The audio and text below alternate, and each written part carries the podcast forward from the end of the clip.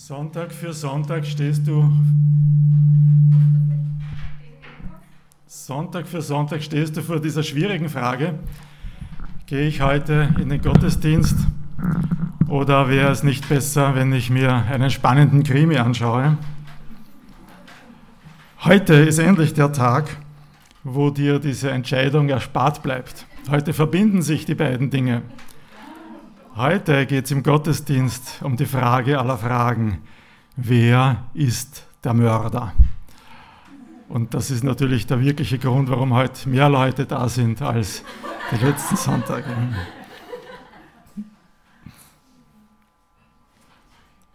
Wir befinden uns in einer Predigtserie über die Bergpredigt und heute beginnt so eine Art kleine Unterserie.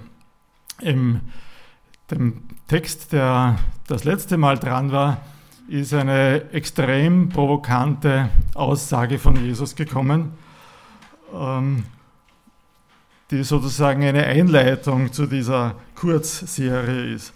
Äh, ich stelle das kurz in einen Zusammenhang. Wir sind in Matthäus 5 und Jesus sagt in Vers 17, denkt nicht, ich sei gekommen, um das Gesetz und die Propheten aufzuheben.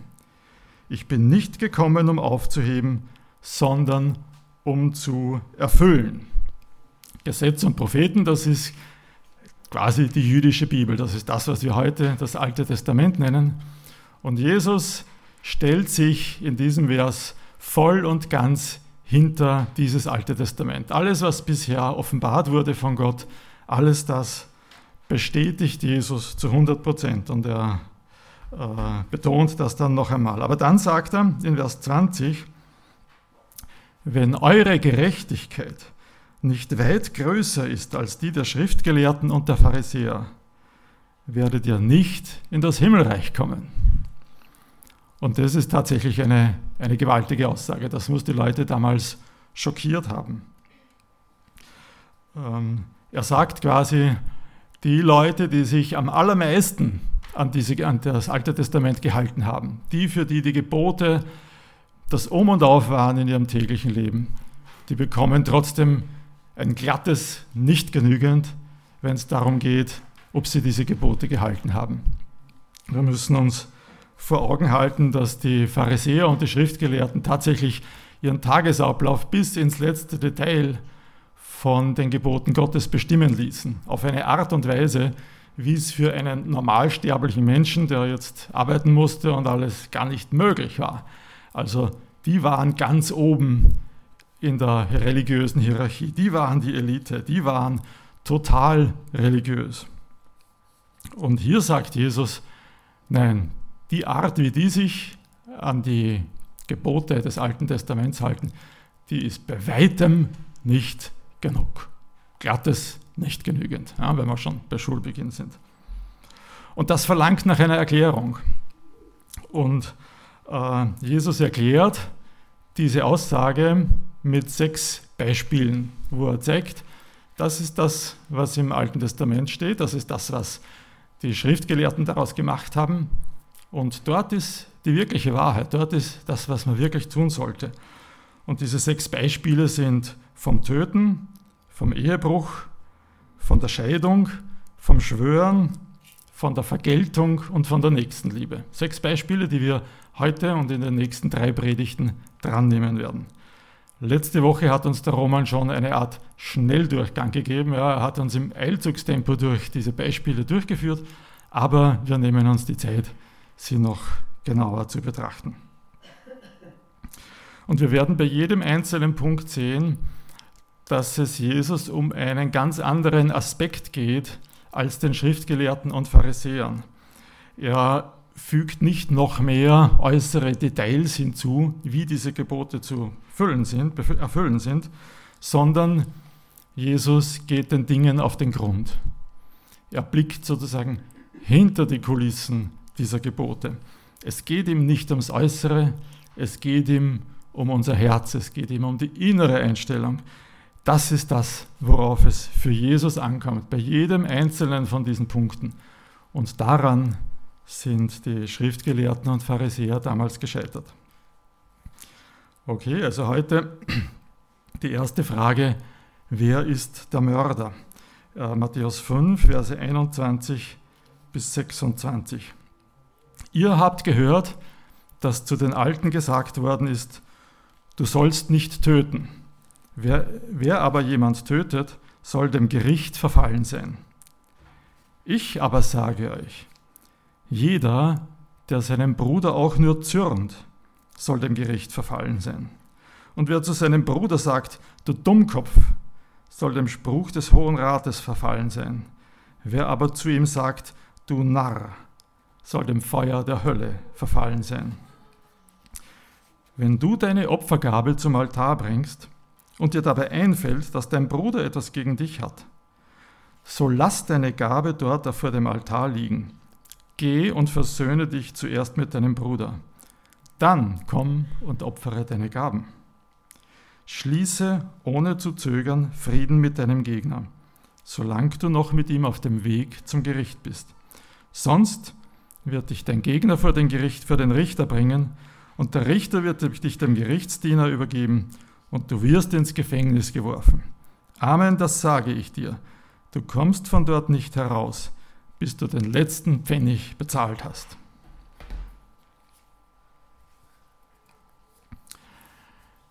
Wer ist der Mörder? Jesus drückt sich hier extrem drastisch aus.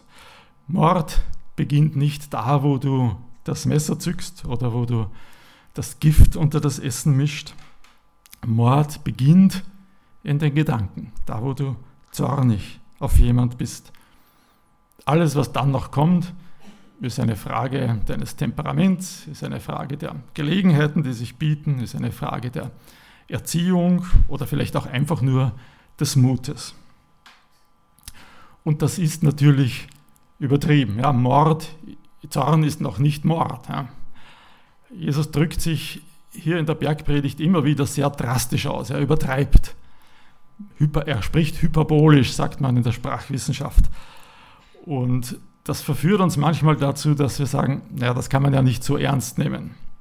Und ja, man kann es nicht wortwörtlich, man kann vieles nicht wortwörtlich nehmen, was Jesus hier sagt. Aber es heißt nicht, dass man es nicht ernst nehmen soll, sondern im Gegenteil. Jesus drückt sich so drastisch aus, weil es ihm so wichtig ist, weil wir es ernst nehmen sollen, damit wir es nicht einfach so auf die Seite schieben können. Also ja, Zorn ist noch nicht dasselbe wie Mord, aber es ist der entscheidende erste Schritt dahin. Okay, wenn ich nur zornig bin, da kriegt der andere vielleicht noch gar nichts davon mit. Das, da ist noch kein Schaden entstanden. Da kann ich, das kann ich vielleicht noch zwischen Gott und mir ausmachen. Ja, Zorngefühle kommen schnell einmal.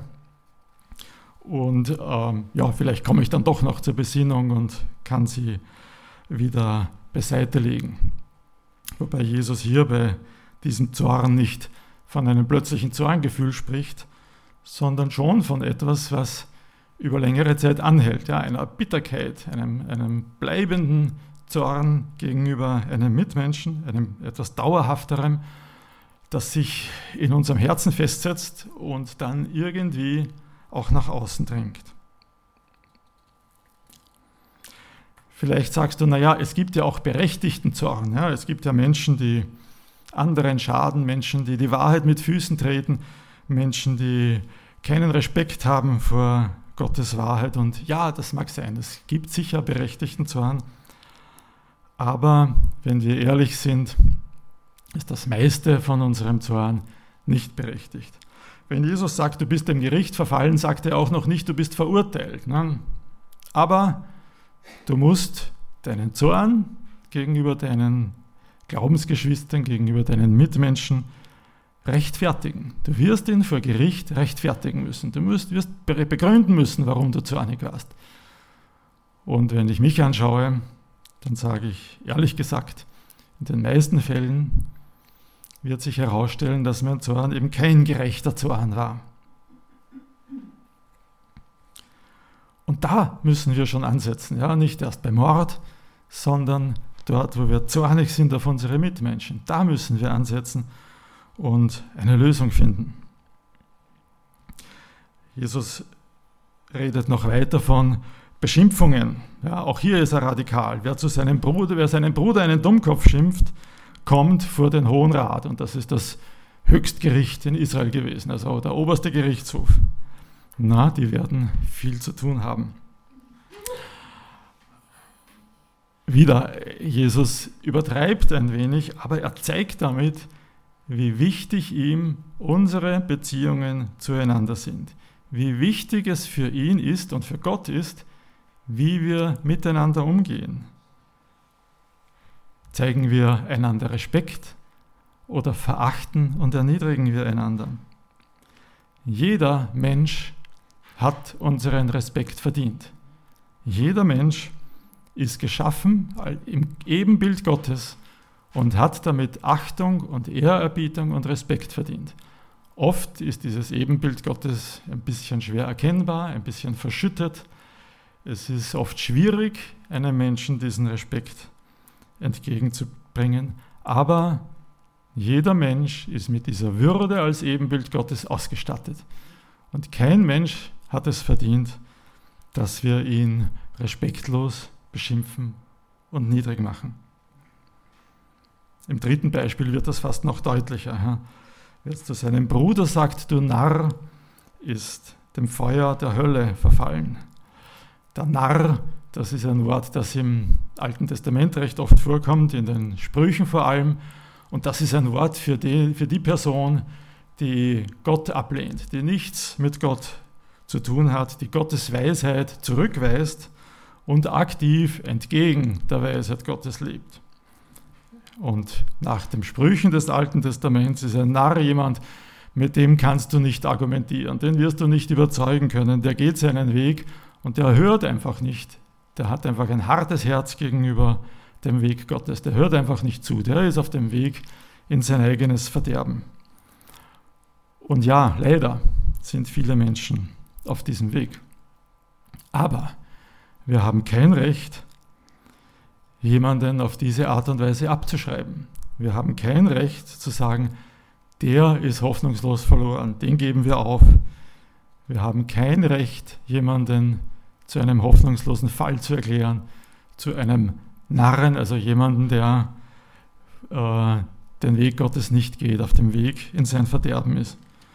Und wenn wir das tun, dann sagt Jesus, dann machen wir uns selber auf den Weg in unser Verderben. Gott hat ja auch uns nicht abgeschrieben, als wir auf dem falschen Weg waren. Römer 5, Vers 8. Gott hat seine Liebe zu uns darin erwiesen, dass Christus für uns gestorben ist, als wir noch Sünder waren, als wir ihn abgelehnt haben. Und andere Menschen, die heute ihn ablehnen, die haben es auch verdient, dass wir ihnen diese Möglichkeit einräumen. Du kannst immer noch umkehren, du kannst immer noch den Weg finden. Wir dürfen niemand abschreiben, wir dürfen niemand respektlos behandeln. Und das ist nicht immer ganz einfach. Ne? Gerade wenn man über bestimmte Politiker nachdenkt, ja, da fallen mir Namen ein und ich sage sie nicht, aber da fallen mir welche ein. Da bin ich wirklich versucht zu glauben, die sind einfach nur dumm oder böse.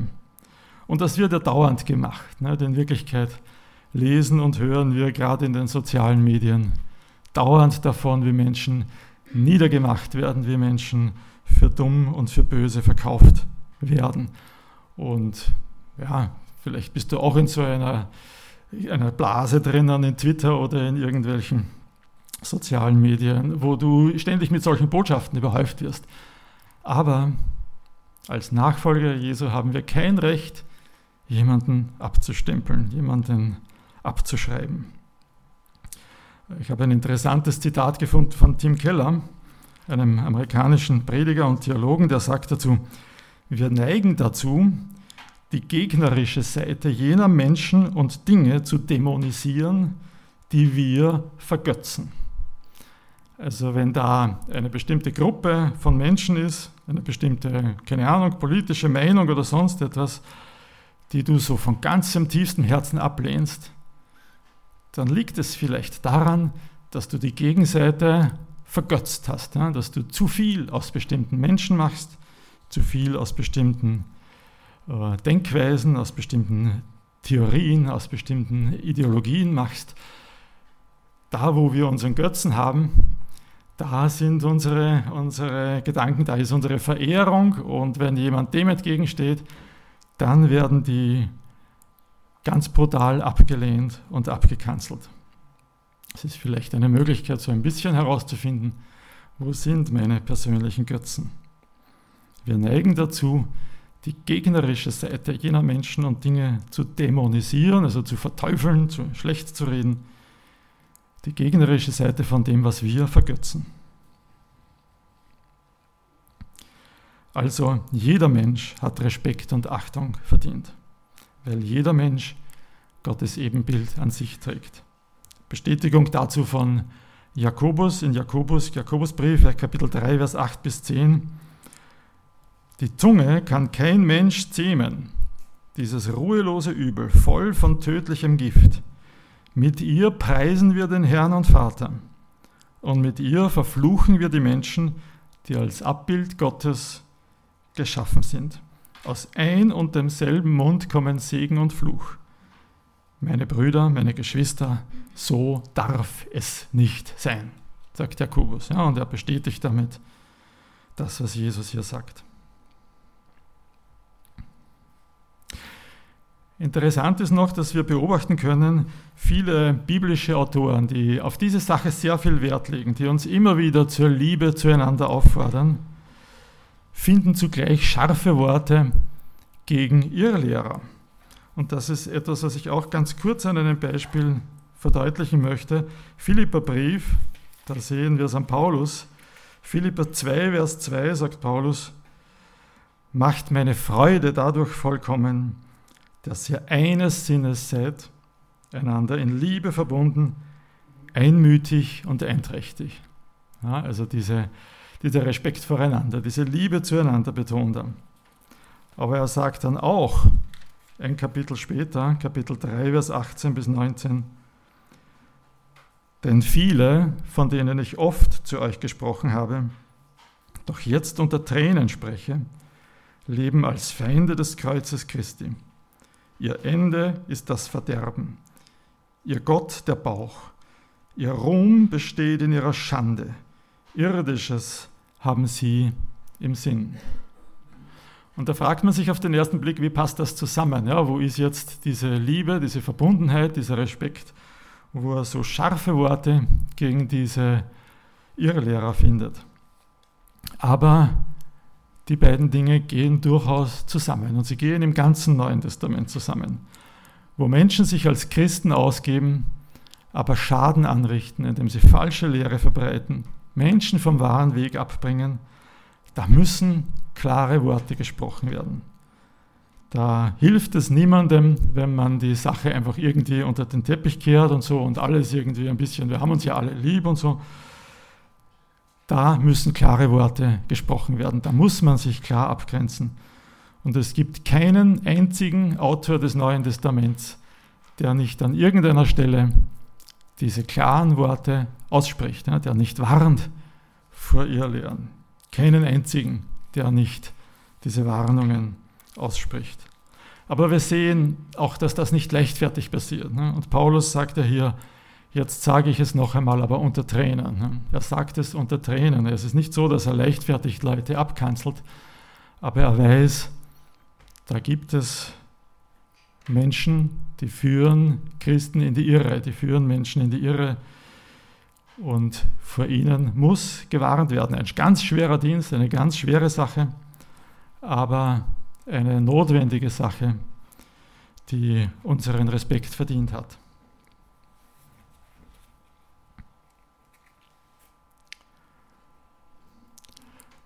Zurück zu Matthäus 5. Jesus hakt noch einmal nach mit einem Thema, das durchaus verwandt ist, nämlich Versöhnung. Ja, diese Sache, wenn du deine Opfergabe zum Altar bringst und dir einfällt, dass dein Bruder etwas gegen dich hat, so lass deine Gabe liegen, versöhne dich mit deinem Bruder und dann komm und opfere. Verse 23 und 24.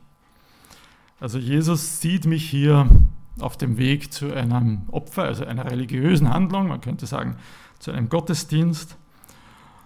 Und dann sagt Jesus, aber bevor du vor Gott trittst, achte darauf, dass du mit deinem Nächsten in Versöhnung lebst.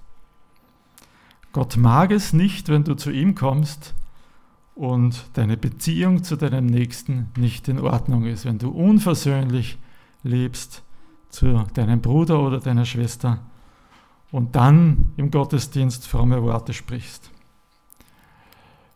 Jesus knüpft da durchaus ans Alte Testament an. Ein Beispiel dafür ist Amos. Der versteckt sich immer ein bisschen, aber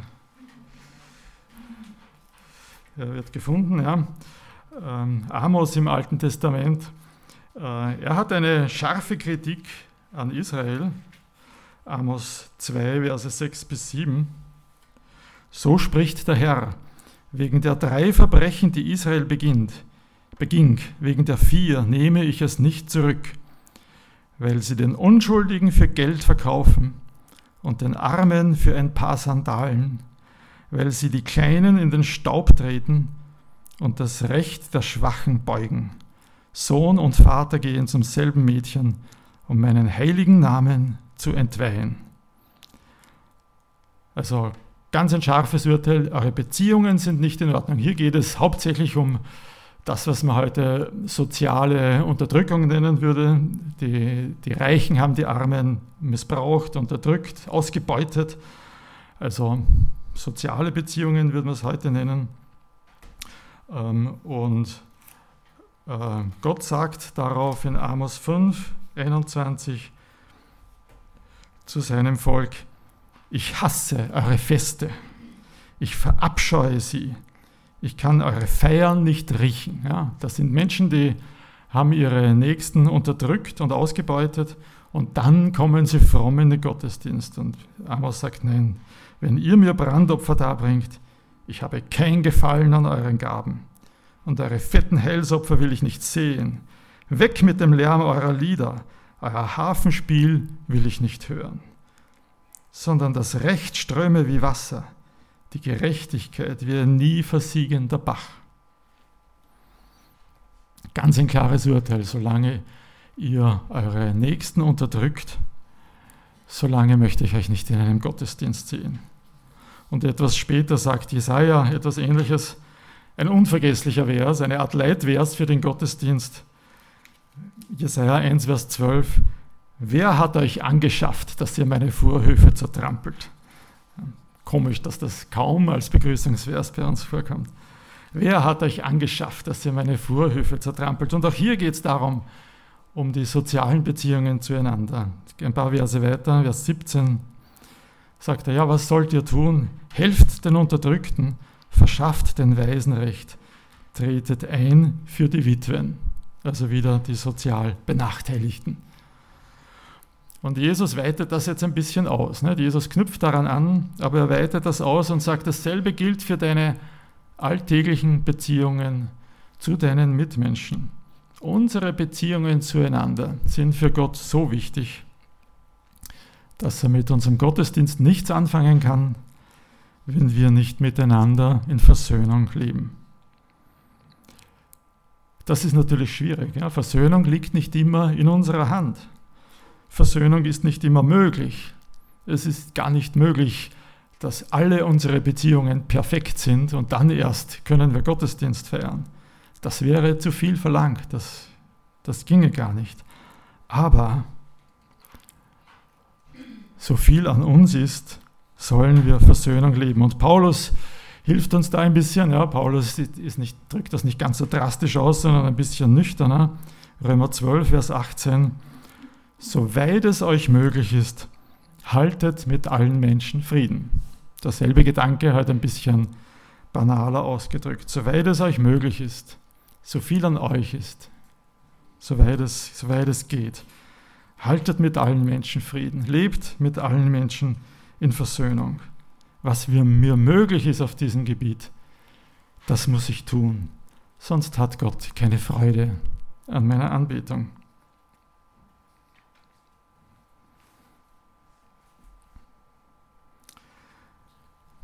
Die letzten Verse in unserem Abschnitt vollenden diesen Gedanken noch einmal. Schließt ohne zu zögern Frieden mit deinem Gegner, solange du mit ihm auf dem Weg zum Gericht bist. Also Jesus sieht uns da irgendwie auf dem Weg zu einer Gerichtsverhandlung. Im Grunde genommen ist unser Leben so etwas wie der Weg zum Gericht. Eines Tages werden wir vor unserem Richter stehen und müssen uns verantworten. Und Jesus weiß genau, dass wir Schuld auf uns geladen haben. Das macht er uns da gar nicht zum Vorwurf. Ja.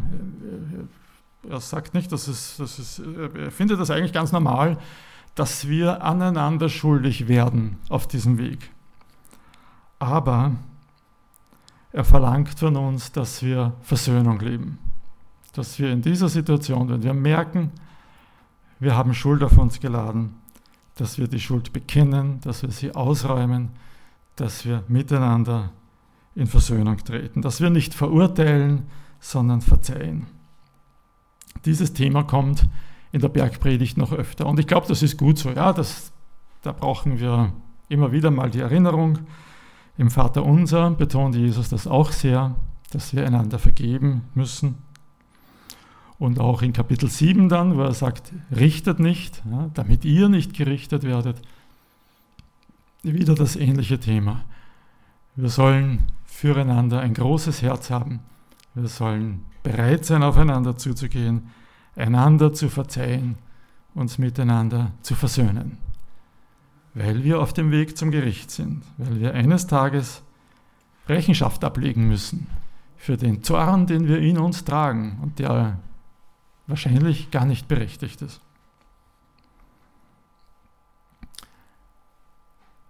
Also, wer ist der Mörder? Und wenn ich ehrlich bin, dann genügt es, wenn ich mich in den Spiegel schaue. Da finde ich Zorn und Ablehnung in mir.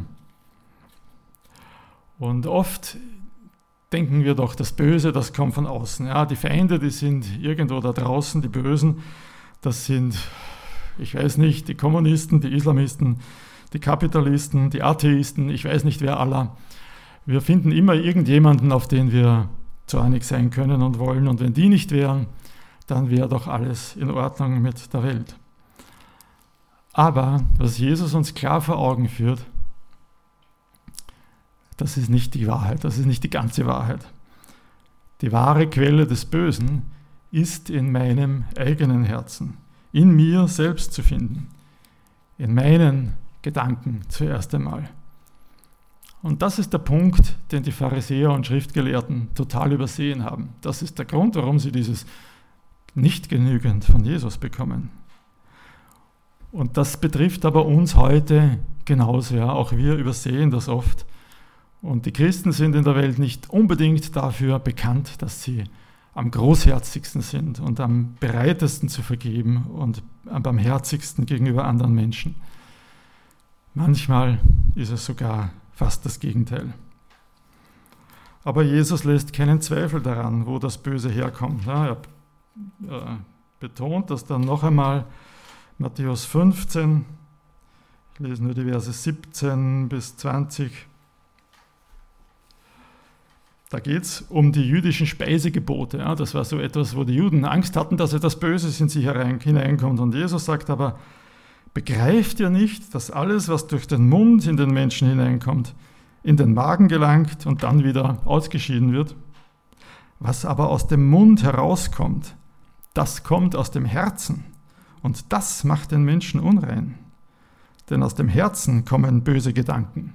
Und jetzt kommt es wieder Mord, Ehebruch, Unzucht, Diebstahl, falsche Zeugenaussagen und Verleumdungen. Das ist es, was den Menschen unrein macht. Das ist es, wo das Böse herkommt. Aber mit ungewaschenen Händen essen macht ihn nicht unrein. Ja, jetzt wissen wir, was unrein macht, aber was macht rein? Was hilft uns aus dieser Situation heraus? Und das ist wohl nur die Veränderung, die der Heilige Geist in uns bewirkt. Das ist nur die Vergebung, die das Blut Jesu Christi für uns vollbracht hat. Das ist nur er, der in uns lebt und der lebendig und kräftig ist. Er, der aus Mördern Heilige macht. Und das ist genau der Punkt, auf den wir jetzt wieder kommen werden. Im Abendmahl werden wir jetzt genau das feiern, dass Jesus uns diese Vergebung bezahlt hat und dass Jesus es ist, der in uns wohnt und aus Mördern Heilige macht.